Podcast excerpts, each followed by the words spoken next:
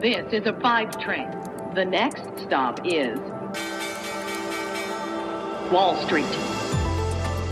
Hallo ihr Lieben und herzlich willkommen zu Wall Street Daily, dem unabhängigen Podcast für Investoren.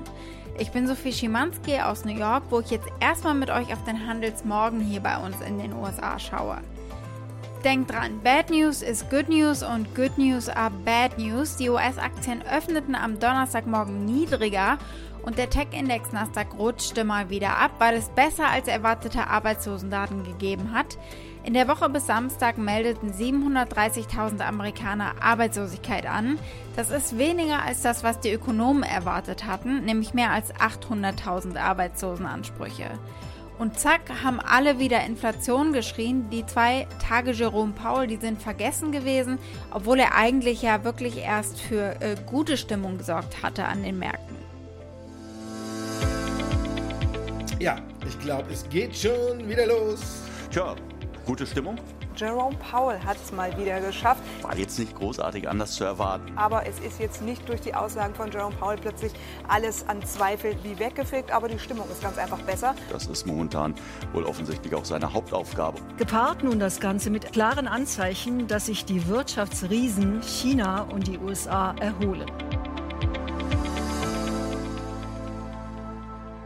Wir schauen heute also auf den zweiten Tag mit Jerome Powell. Er hat unterstrichen, was ihm wichtig war und wir schauen, was das eigentlich ist und wir erinnern uns angesichts des aktuellen Kursverfalls auch nochmal, dass eigentlich das alles gute Nachrichten sind. Weiterhin, der Abstieg vom chinesischen Alibaba und von Jack Ma interessieren uns heute. Und wir bleiben kurz bei chinesischer Exzellenz mit den Quartalszahlen des an der Nasdaq gelisteten Li Auto. Wir schauen auf das deutsche Chemie- und Pharmaunternehmen Bayer und die Aktie des Tages ist die eines weiteren Elektroautobauers, die von Fisker.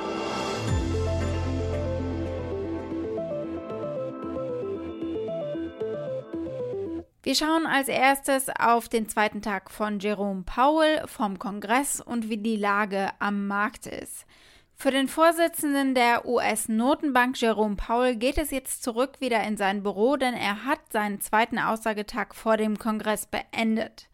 Am Dienstag war er vor der anderen Kammer erschienen, dem Bankenausschuss des Senats. Gestern war er vom House Financial Service Committee. Thank you.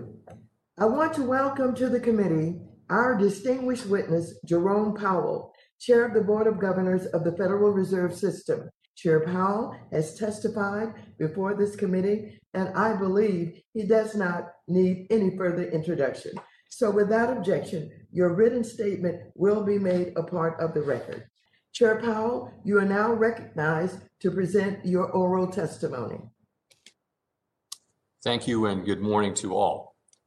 Chairwoman Waters, Ranking Member McHenry, and other members of the committee, I'm pleased to present the Federal Reserve's semi-annual monetary policy report. Paul hat wieder unterstrichen, dass die US-Wirtschaft noch einen langen Weg vor sich hat, bevor sie die Arbeitslosenquote und äh, die Inflationsziele der Fed erreicht. Heißt, die Notenbank macht weiter mit Nullzinsen und äh, den monatlichen Anleihekäufen. Selbst die gefallenen Stars, die Tech-Aktien, haben sich nach dem Abverkauf am Dienstag erst einmal gefangen. Die Rendite auf zehnjährige Treasuries erreichte am Mittwoch ein Hoch von 1,42 Prozent. Zuversicht herrscht auch, weil die US-Aufsichtsbehörden haben letzte Nacht Daten zum Coronavirus-Impfstoff von Johnson Johnson veröffentlicht. Der Impfstoff wird am Freitag von einem Expertengremium überprüft, das die Behörde für Lebens- und Arzneimittel, die FDA, berät. Wenn es da grünes Licht gibt, wird Johnson Johnson sofort fast 4 Millionen Dosen ausliefern und plant bis Ende Juni 100 Millionen Dosen zu liefern. Good News also und ich sage nur Reopening Trades. Also das bedeutet eben, dass äh, vor allem die Verlierer der Pandemie jetzt die Gewinner werden und äh, Tech-Aktien zum Beispiel fallen. Apropos Tech-Aktien, Alibaba war mal das wertvollste Unternehmen in China. Die Herzen der Chinesen und das Geld der Hedgefonds flogen ihnen nur so zu. Der von Jack Ma gegründete E-Commerce-Riese war das Symbol für Chinas New Economy. Mitarbeiterveranstaltungen waren wie Konzerte in Riesenhallen mit Menschenmengen, Arme in die Höhe, Knicklichter und äh, Sprechgesänge. Der Ruf, der Name ihres Unternehmens.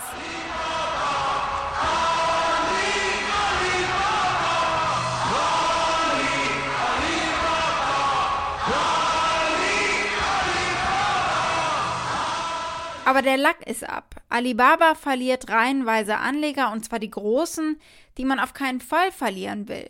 Das Unternehmen sieht sich gerade dem größten Investitionsrückgang unter den in den USA gehandelten Unternehmen gegenüber. Salesforce ist die am zweithäufigsten verkaufte Aktie hier. Alibaba wurde dreimal so viel verkauft. Hedgefonds-Titanen wie Point72 und More Capital haben 100 Millionen, an Papieren abgestoßen im vierten Quartal und so haben sie den Marktwert ihrer Bestände um 89 Milliarden US-Dollar gesenkt. Auch GQG Partners aus Florida hat im vierten Quartal knapp 3 Milliarden Dollar in Alibaba-Positionen liquidiert. Die Aktien von Alibaba, die an der New Yorker Börse gehandelt werden hier, sind seit November um etwa 18 Prozent eingebrochen. Alibaba sei ein Beispiel dafür, wie man in China ein Monopol systematisch abbaut. Das sagt Rajiv Jain, der Vorsitzende von GQG Partners in Florida. Der langfristige Wachstumskurs unterscheidet sich jetzt von dem, was wir mal gedacht haben, sagt er. Was eigentlich alle gedacht haben, würde ich hinzufügen, denn es war ein Riesenkult, Jack Ma an der Spitze des modernen Chinas sozusagen. Er füllte Hallen und posierte gerne mal mit langer blonder Perücke und Make-up und sang Disneys Lion King.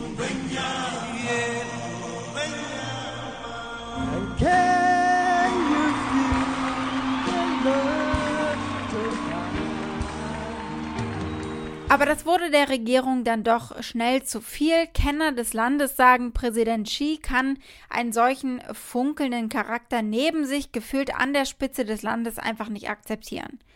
Ma steht nun nicht mehr an der Spitze des Landes, nicht mehr an der von Alibaba, sondern an der Spitze einer chinesischen Regierungskampagne zur Einschränkung der Macht von Tech-Giganten. Seit Alibaba in eine Vielzahl von Sektoren investiert hat, von Online-Lebensmitteln über Ride-Hailing bis hin zu künstlicher Intelligenz, ist der Regierung die vermutete Monopolstellung zunehmend ein Dorn im Auge geworden und sie versuchen mit allen Mitteln Alibaba in Schach zu halten. Zwischenzeitlich war ja sogar Jack Ma selbst für Monate wie vom Erdboden verschluckt. Ein besonders heikler Streitpunkt ist Alibabas Vormarsch in den Bankensektor. Den revolutionieren sie mit Zahlungsdienstleister Ant. Aufsichtsbehörden in Peking haben aber den Börsengang der Alibaba-Tochter Ant Group in letzter Minute gestoppt letztes Jahr.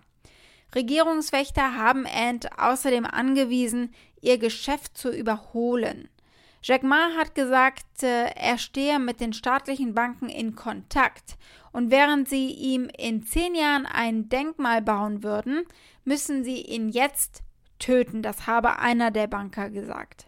I talked to all the chairmen of the big banks, so sitting down say, what you are going to do, you know, you know, since we're growing. This, the, the, one of the guys said, Jack, in 10 years, we will have a fantastic memorial for you. Thank Alibaba and Jack Ma for doing these great things. But now we have to kill you. Hmm. Investoren fragen sich natürlich jetzt, ob es dieses Denkmal und Alibabas kometenhaften Aufstieg so weiter geben wird, gegängelt von der Regierung. Es könnten nämlich jetzt Strafen äh, anfallen in Höhe von bis zu 10% des Umsatzes, wenn die Behörden eben entscheiden, dass Alibaba gegen die Kartellvorschriften verstoßen hat.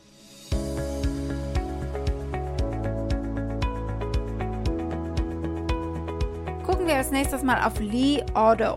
Der Elektroautobauer meldete einen überraschenden Gewinn fürs vierte Quartal. Der chinesische Markt für E-Autos ist einfach heiß nach wie vor. Und das ist nicht nur Li Auto, das sind zum Beispiel auch Xpeng und NIO. Und das sind alle, allesamt heiße Tesla-Konkurrenten. Aber ein Li ist äh, deutlich günstiger. Er kostet weniger als 50.000 US-Dollar. Hier testet ein YouTuber ein Li-Fahrzeug und hat Spaß mit der Stimme des Autos, einer chinesischen Version von Siri sozusagen. Wohlgemerkt, er hat sich jemanden mitgebracht, der Mandarin spricht.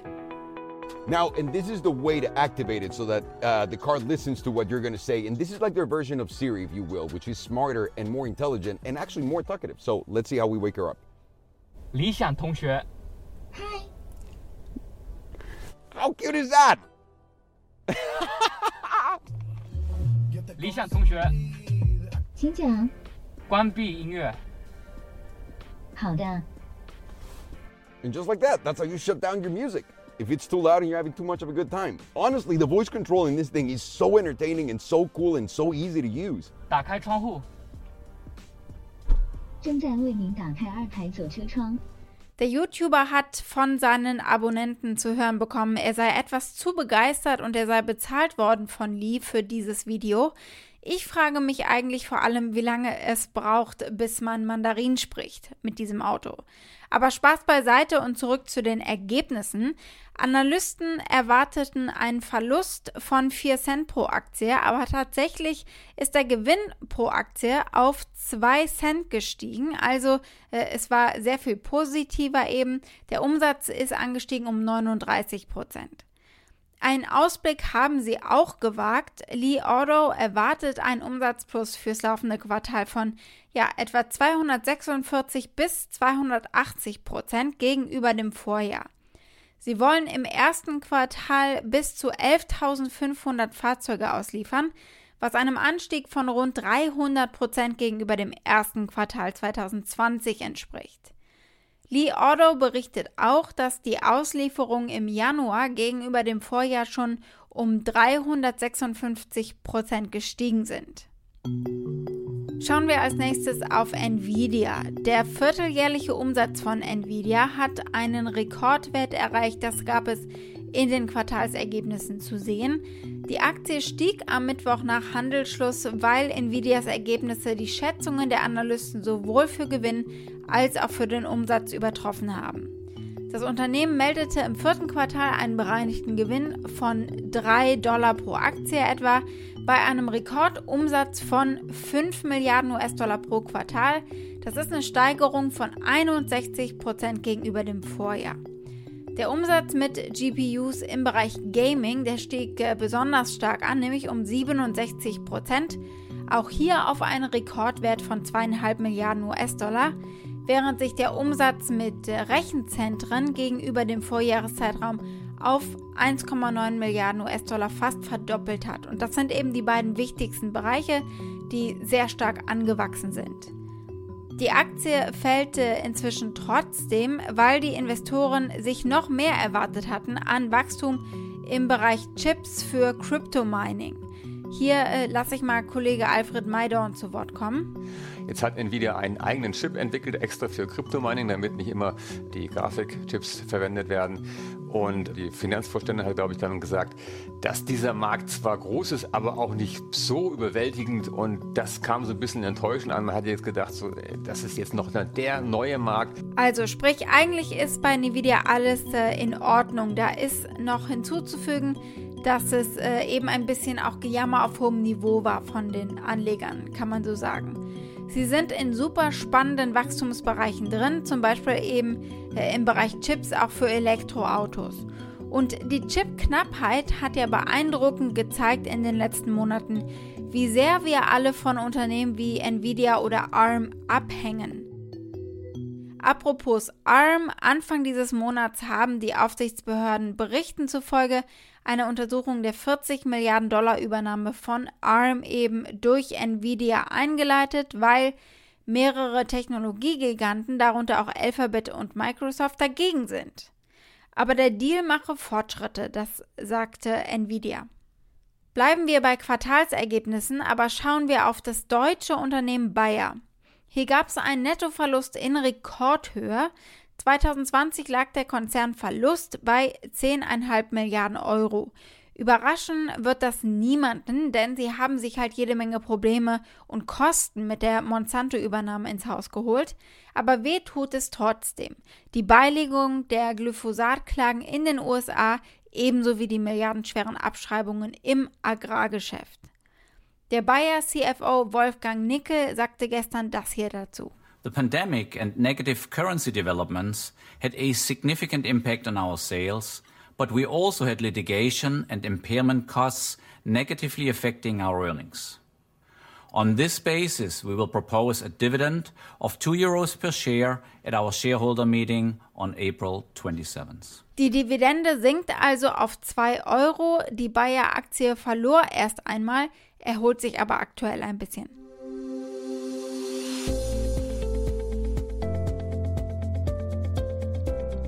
Unsere Aktie des Tages ist die von Fisker. Das Elektroauto-Unternehmen Fisker stieg um bis zu 45 Prozent, nachdem es mit dem iPhone-Hersteller Foxconn ein Memorandum unterzeichnet hat, dass sie ein neues Fahrzeug entwickeln, das in 2023 gebaut werden wird. Foxconn kennt man als chinesischen Hersteller von Apple iPhones und vor allem als weltweit größten Elektronikhersteller. Das Fahrzeug wird nach dem Ocean Electric SUV das zweite Elektromodell von Fisker sein, das äh, voraussichtlich im nächsten Jahr auf den Markt kommen wird. Ziemlich schnell, also viel schneller auch als äh, Tesla. Fisker Gründer und CEO Henrik Fisker erklärt, warum. Ihre Fahrzeuge werden gebaut von Magna. Sie selbst entwerfen eigentlich nur. Now, why can we do that if it took Tesla three or four years to do that? Because we don't make the car. So Magna already makes Mercedes, BMWs, other vehicles, Toyotas, by the way. And they do this for a living, and they gave us the plan saying we can ramp up this quick. They do it for the other clients, and they'll do it for us. Ja, und damit bleiben sie ihrer Strategie treu, die gesamte Produktion an Vertragshersteller auszulagern, anstatt das Fahrzeug eben selbst zu bauen. Die Zusammenarbeit zwischen den Firmen bedeutet, dass die Produktion des nächsten Fisker-Fahrzeugs nur 24 Monate dauern wird, von der Forschung und Entwicklung bis hin zur Produktion. Das reduziere die Zeit, die es normalerweise für die Markteinführung eines neuen Autos braucht, auf die Hälfte. Das sagt auch der Vorsitzende von Foxconn.